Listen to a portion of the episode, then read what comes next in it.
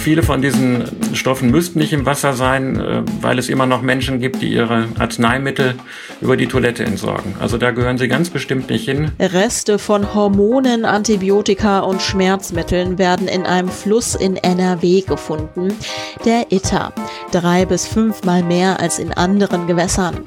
Ein Problem, die Technik der Klärwerke kann die Rückstände aus dem Wasser der Itter nicht richtig entfernen. Bonn Aufwacher.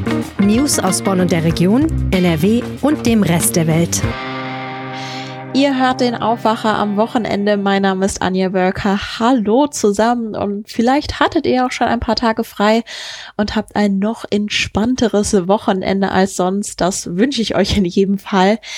Herzlich willkommen also, wenn ihr zum ersten Mal zuhört, auch ganz herzlich willkommen. Montag bis Freitag gibt es im Aufwacher ja immer die wichtigsten Nachrichten aus NRW in 15 Minuten und am Wochenende gibt es ein Thema, mit dem wir uns etwas ausführlicher beschäftigen.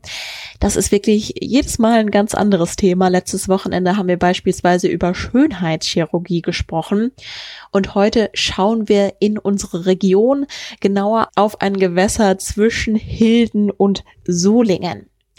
Die Itter ist ein gut 20 Kilometer langer Nebenfluss des Rheins. Sie schlängelt sich von ihrem Ursprung bei der Bandesmühle in Solingen-Grefrath bis zu ihrer Mündung in Düsseldorf-Benrath in den Rhein.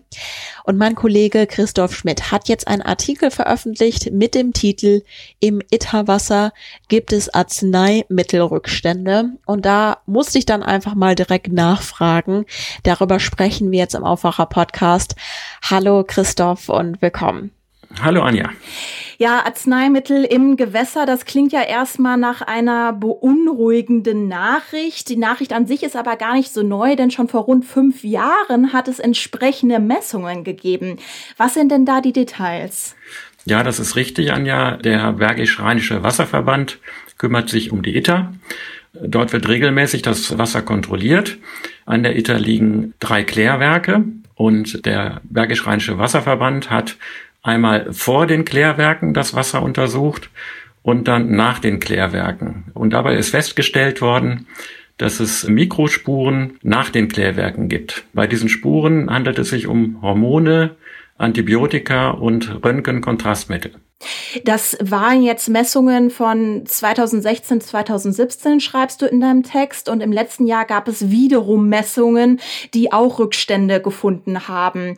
Was kam da denn für Ergebnisse zusammen? Ja, auch das Umweltamt Düsseldorf hat die äh, ITER untersucht. Sie verläuft ja auch über dieses Gebiet. Und im vergangenen Jahr hat man dort 61 Wirkstoffe in Flüssen und Bächen gefunden und eben auch in der ITER. Jetzt gibt es ja seit Jahren immer wieder Meldungen von Antibiotika im Wasser, also in den unterschiedlichsten Gewässern, nicht nur in der ITER. Wie gefährlich sind denn jetzt die gemessenen Mengen in der ITER grundsätzlich für die Umwelt? Ja, wir reden hier von sehr geringen Spurenelementen oder zum Vergleich, diese Werte liegen im Bereich Mikrogramm pro Liter. Um sich das mal vorzustellen, das ist eine Millionste Gramm pro Liter. Also es sind sehr geringe Mengen und, und Spurenstoffe. Aber das Problem ist, sie gehören halt nicht ins Wasser und man weiß noch nicht genau, was sie langfristig dort für, für Probleme machen. Klar ist, sie werden sich im Wasser anreichern. Also die ITER fließt ja in den Rhein. Der Rhein hat weitere Zuflüsse und der Rhein äh, fließt dann irgendwann ins Meer und nimmt diese gesamten Stoffe mit. Und sie werden sich irgendwo in unserer natürlichen Umwelt wahrscheinlich anreichern und irgendwo landen und möglicherweise dann über den Fisch, den wir essen, irgendwann zurück auf unseren Teller kommen. Das heißt, auch wenn die Mengen sehr gering sind, werden sie wahrscheinlich problematisch sein, zusammengefasst. Ja, davon geht man wohl aus. Aber die Wissenschaft ist sich da noch nicht ganz schlüssig. Es laufen noch Untersuchungen über die Langzeitfolgen. Ein äh, Wissenschaftler aus Düsseldorf, äh, Professor Holger Stark, hat das mal sehr anschaulich erklärt. Da geht es um die Mengen von Antieleptika, die im Itterwasser nachgewiesen worden sind. Und er hat ausgerechnet und hat gesagt, also man müsste 5000 Jahre lang täglich zwei Liter trinken, um also an eine normale Dosierung eines Patienten zu kommen. Das ist wirklich sehr, sehr wenig. Aber wie gesagt, wir haben ja über 60 von diesen Spurenstoffen im Wasser und man weiß eben auch nicht, ob diese Stoffe untereinander reagieren und was sie langfristig bewirken. Mhm. Wenn wir jetzt nach einer Erklärung für die Mengen im Wasser suchen, dann suchen wir wahrscheinlich nicht lange, weil, wenn ich das richtig verstehe, sind wir selbst eigentlich schuld, oder? Ja, richtig. Also das sind alles Spurenelemente, die der Mensch ins Wasser bringt. Also indem er zum Beispiel Arzneimittel nimmt und äh, später auf die Toilette geht. Viele von diesen Stoffen müssten nicht im Wasser sein, äh, weil es immer noch Menschen gibt, die ihre Arzneimittel über die Toilette entsorgen. Also da gehören sie ganz bestimmt nicht hin. Bitte immer zurückbringen in die Apotheke oder eben in die graue Restmülltonne, aber bitte nicht in die Toilette. Okay. Wenn jetzt also im ersten Schritt zumindest nicht ganz verhindert werden kann, wenn wir jetzt eben über die Ausscheidung reden, dass die Medikamente ins Wasser gelangen, dann sollten die natürlich im zweiten Schritt aus dem Wasser gereinigt werden. Zuständig sind eben die Klärwerke. Du nanntest sie auch gerade schon. Schauen wir auf die ITA, gibt's eben drei in Grefrath, Ohlings und Hilden. Was ist denn das Problem, dass diese Klärwerke das nicht rausfiltern können? Ja, das ist einfach der Stand der Klärtechnik. Also in den Klärwerken gibt es bislang drei Klärstufen, aber diese drei Klärstufen sind nicht in der Lage, eben diese Medikamentenreste aus dem Wasser zu holen. Dafür müsste man eine, eine neue, eine vierte Klärstufe einrichten. Die Technik dafür ist eigentlich bekannt. Also man könnte das entweder über Aktivkohlefilter machen oder über Ozon, was ins Wasser gegeben wird. Diese Verfahren wären in der Lage, diese Spurenelemente aus dem Wasser rauszuholen. Aber wie gesagt, es gibt noch nicht diese vierte Reinigungsstufe. Gut, aber wenn du sagst, es gibt die Technik, warum ist die dann jetzt noch nicht installiert? Wir haben ja gerade darüber gesprochen, dass solche Messungen schon Anfang 2016 äh, gemacht worden sind und jetzt haben wir 2021, also schon mindestens fünf Jahre später. Ja. Ich sehe dafür zwei Gründe. Zum einen sagt der Bergisch-Rheinische Wasserverband, es gibt noch keine gesetzlichen Vorgaben. Und ohne diese gesetzlichen Vorgaben könne der Wasserverband nicht tätig werden. Und in diesen gesetzlichen Vorgaben muss natürlich auch geregelt werden, welche Technik eingesetzt wird. Und darauf wartet quasi der Bergisch-Rheinische Wasserverband. Und wie ist der Stand da in der Politik? Also wann können wir damit rechnen, dass es so eine Vorgabe gibt? Ja, da muss man sich ein bisschen festhalten, weil es dauert wirklich. Also die Landesregierung hat jetzt überhaupt erstmal beschlossen, dieses Problem anzugehen. Im Dezember soll das Ganze in ein Gesetz gegossen werden.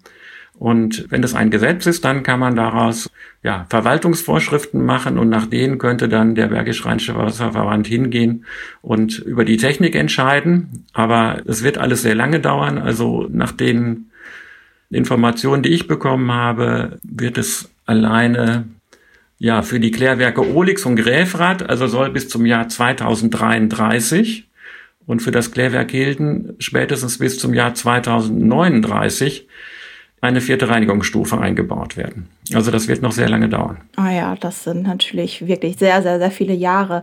Wie blickst du denn da jetzt da drauf, wenn du so eine Information recherchiert hast, dass es eben so viele Jahre dauert?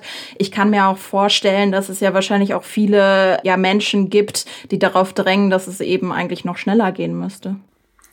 Ja, das ist, ähm, wir leben eben in Deutschland in einem Rechtsstaat. Also meine Erfahrung ist immer wieder, es braucht eine gewisse Zeit, bis die Politik ein Problem auch tatsächlich angeht. Zum anderen achtet die Verwaltung sehr darauf, dass ihr gesamtes Handeln rechtskonform ist. Das hat auch damit zu tun, dass viele Verwaltungsvorschriften heute juristisch angegriffen werden von Bürgern. Ob das immer so richtig ist, mag jetzt dahingestellt sein, aber es ist so und das führt einfach dazu, dass wir sehr lange Gesetzgebungsverfahren haben und wenn dann das Gesetz quasi auf dem Tisch liegt, dauert es gar nicht lange, bis diese Gesetze sofort von Verwaltungsgerichten überprüft werden. Und das hat leider eben zur Folge, dass Straßenbauprojekte, Wohnungsbauprojekte oder jetzt hier eben die Reinigung des Abwassers, dass diese Verfahren unglaublich lange brauchen. Ja, weil es eben ständig von Gerichten überprüft werden muss. Mhm. Das heißt, wenn ich das jetzt mal zusammenfassen darf, es sind gewisse Mengen von beispielsweise Antibiotika festgestellt worden. Für die Reinigung in den Klärwerken bräuchte es eine vierte Reinigungsstufe. Die Technik ist quasi auch schon vorhanden. Es gibt aber quasi noch nicht die politische Grundlage, dass es umgesetzt wird. Laut Plan oder Gesetz, was im Dezember verabschieden werden sollte, würde es eben noch einige Jahre dauern, bis sie dann tatsächlich ja installiert worden ist ist. Wenn wir dann an diesem Punkt sind, also in der Zukunft gesehen, woher kommt denn dann das Geld für diese technische Aufrüstung? Dieses Geld müssen wir alle als äh, Verbraucher und Bürger aufbringen. Das heißt, das sind alle Bürger, die jetzt im Gebiet des Rheinisch-Bergischen Wasserverbandes angeschlossen sind. Wir zahlen ja alle Abwassergebühren und in diesen Abwassergebühren ist eben auch die Ableitung und die Klärung des Abwassers enthalten. Und über diese Abwassergebühr wird dann auch die vierte Reinigungsstufe bezahlt. Das wird für den einzelnen Betroffenen, wird das nur ein geringer Betrag sein. Aber ich denke, es wäre ein großer Fortschritt für die Umwelt und die Qualität unseres Wassers, wenn die vierte Reinigungsstufe dann installiert wird. Weil, wie gesagt, das sind alles Spuren, die nicht ins Wasser gehören. Und wenn wir über die Technik verfügen, sie da wieder rauszuholen, dann denke ich, sollten wir sie auf jeden Fall anwenden. Und auch wenn uns das etwas kostet. Mhm. Wie blickst du denn jetzt am Ende auf deine Recherche zurück? Also ja, wir haben es zwar gerade schon angeschnitten, aber ja, ich habe so eine innerliche Unruhe, wenn ich jetzt deine Recherche quasi zu hören bekomme. Also dass einfach diese Informationen da sind, aber dass es eben nicht so schnell geht. Wie blickst du jetzt auf deine Recherche? Ja, das äh, kann ich gut verstehen. Mir geht es zum Teil auch so. Ich würde mir auch häufiger wünschen, dass Politik und, und Verwaltung schneller auf solche erkannten Probleme reagieren. Aber aus meiner Erfahrung weiß ich, das ist häufig ein frommer Wunsch, so schnell geht das nicht. Aber man kann ja auch äh, so sehen, das Glas ist halb voll. Also die Politik hat ja ein Problem erkannt und sie unternimmt auch etwas, auch wenn die Umsetzung jetzt nicht so schnell äh, erfolgen wird, wie wir uns das vielleicht alle wünschen. Bei meinen Recherchen habe ich auch mitbekommen, Deutschland ist der einzige Flächenstaat in der Europäischen Union, der die EU-Wasserrichtlinie überhaupt erst umgesetzt hat. In dieser Wasserrichtlinie geht es darum, entweder die Qualität der Gewässer zu schützen oder, wenn sie schlecht ist, sie zu verbessern. Das zeigt eben auch, dass es in vielen Ländern der Europäischen Union noch an vielen Ecken fehlt. Also die Gewässer sind dort nicht in einem so guten Zustand wie bei uns. Äh, da ist das Problem noch viel größer. Also da sind wir in Deutschland schon einen Schritt weiter und kümmern uns um die Gewässer. Deshalb würde ich sagen, ja, es könnte alles ein bisschen schneller gehen, aber Deutschland ist eigentlich schon relativ weit vorne und kümmert sich. Alles klar, dann ganz herzlichen Dank dir, Christoph, fürs Gespräch und die Infos. Vielen Dank, Anja. Alles Gute. Also Rückstände von Antibiotika im Wasser, das ist wahrscheinlich schlecht, zum Beispiel für die menschliche Gesundheit. Antibiotika sollen uns ja eigentlich helfen, wenn wir krank sind, wenn wir mal darüber nachdenken. Es gibt aber auch Bakterien, die resistent gegen Antibiotika sind und das ist natürlich besonders schwierig, wenn wir eben krank sind und man uns eigentlich ja behandeln will. Genau dazu forscht Privatdozentin Dr. Dr. Ricarda Schmidhausen an der Uniklinik in Bonn. Sie ist sowohl promovierte Ärztin als auch promovierte Agrarwissenschaftlerin und ich habe sie zu diesem Thema mal angerufen. Und ihr wollte ich noch ein, zwei ja abschließende Fragen stellen.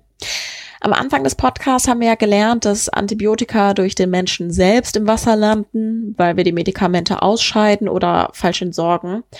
Rückstände von Antibiotika landen aber auch zum Beispiel durch die Landwirtschaft im Wasser. In der Landwirtschaft ist es natürlich so, wir haben als Mensch die Kläranlagen, die Abwasserwege. In der Landwirtschaft ist es auch so, da haben wir dann eben Tiere, die auch teilweise antibiotisch behandelt werden müssen im Sinne der Tiergesundheit. Die scheiden dann auch aus, so wie wir auch ausscheiden. Nur das gelangt dann eben in die Gülle. Da sind wir auch dabei, eben zu schauen, wie ist dann der Weg mit der Gülle, vielleicht auch durch den Boden, inwieweit wirkt das als Filter, kommt das dann irgendwo vielleicht im Trinkwasser an oder nicht. Und interessant ist dann natürlich, was kommt tatsächlich an und welche Rückkopplungen gibt es eventuell sogar zurück zum Menschen über Wasser, Abwasser, Trinkwasser, Umwelt, Umgebung, kommt es ins Badegewässer oder eben nicht. Und das, all diese möglichen Wege gilt es zu identifizieren. Wie gefährlich sind jetzt also Rückstände von Antibiotika im Gewässer? Was ist da der wissenschaftliche Stand? Da landen wir bei den Antibiotika-Resistenzen, wie mir Frau Schmidhausen erklärt hat. Also genau, man muss da differenzieren. Wir sagen ganz oft im normalen Sprachgebrauch wird von Antibiotika-Resistenz oder Resistenzen gesprochen. Eigentlich ist das ein Oberbegriff für, ich sage jetzt mal, drei verschiedene Parameter. Unter Antibiotikaresistenzen kann man zusammenfassen beispielsweise die Antibiotika an sich. Das sind die antibakteriell wirksamen Substanzen. Das sind eigentlich die Substanzen, die gegen Bakterien wirken, wenn man krank ist oder wirken sollen. Dann gibt es aber auch bei diesen Bakterien Resistenzmechanismen, um sich gegen diese Antibiotika zu wehren und sich dann eben doch in einem kranken Körper weiter zu halten. Die sind dann natürlich auch ganz, ganz fit ne? und sagen, okay, wir müssen den Wettlauf gegen die Antibiotika gewinnen. Das sind eigentlich resistente Bakterien.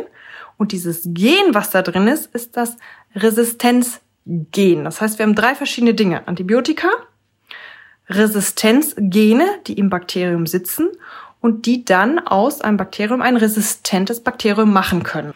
So, was man nicht genau weiß, ist, wie interagieren und korrelieren beispielsweise diese Antibiotika-Rückstände, die Antibiotikaresistenz-Gene und die antibiotikaresistenten Bakterien. Wo man ein bisschen von ausgeht, ist, dass habe ich viele Antibiotika irgendwo im Wasser. Dann trigger ich so ein bisschen die die Entstehung von antibiotikaresistenten Bakterium dadurch, dass verschiedene Gene halt eben gebildet werden oder übertragen werden und so weiter. Das heißt, das ist so eine Mischung, die dann hoch, ich sag mal, explosiv ist. Also Antibiotika können der Stimulus sein, quasi ein Anschub für antibiotikaresistente Bakterien. Und um hier einen Schlussstrich zu ziehen oder um den Bogen zu spannen zum Anfang des Podcasts, die Klärwerke sind hier nur ein Teil der Lösung, um entweder das Wasser zu reinigen, aber wir sollten natürlich auch das Wasser einfach von Anfang an nicht verschmutzen. Es sind ganz, ganz, ganz, ganz viele Faktoren, an denen geschraubt werden kann. Und es ist letztendlich nicht nur am Ende dann die Lösung, die Kläranlagen besser auszustatten. Ne? Das ist eine gute Lösung, an der man natürlich weiter arbeitet. Dann aber auch, wie ich auch schon gesagt habe, Behandlung eben dezentraler, besonders belasteter Abwasserströme, wie beispielsweise Bearbeitung von Klinikabwasser, schon bevor es weitergeleitet wird in die kommunale Kläranlage. Gleiches gibt es auch für landwirtschaftliche Betriebe oder auch welche, die landwirtschaftliche Produkte erzeugen, wie auch Schlachtbetriebe etc. Die müssen grundsätzlich ja auch so Stoffe wie, wie Fett und so weiter schon mal vorher eliminieren. Das heißt, die haben vorher einen Fettabscheider plus eine Kleinkläranlage und die dürfen auch erst dann einleiten in andere kommunale Kläranlagen, weil das sonst einfach das Gesamt zu sehr belasten würde. Also da wird an ganz vielen Stellen schon geschraubt. Aber es ist schon tatsächlich so, dass man so ein bisschen sich die Hotspots verdeutlichen muss. Wo kann man an welchen Stellen schon die Belastung sowohl mit Antibiotika als auch mit antibiotikaresistenten Genen als auch mit antibiotikaresistenten Bakterien vor Ort reduzieren.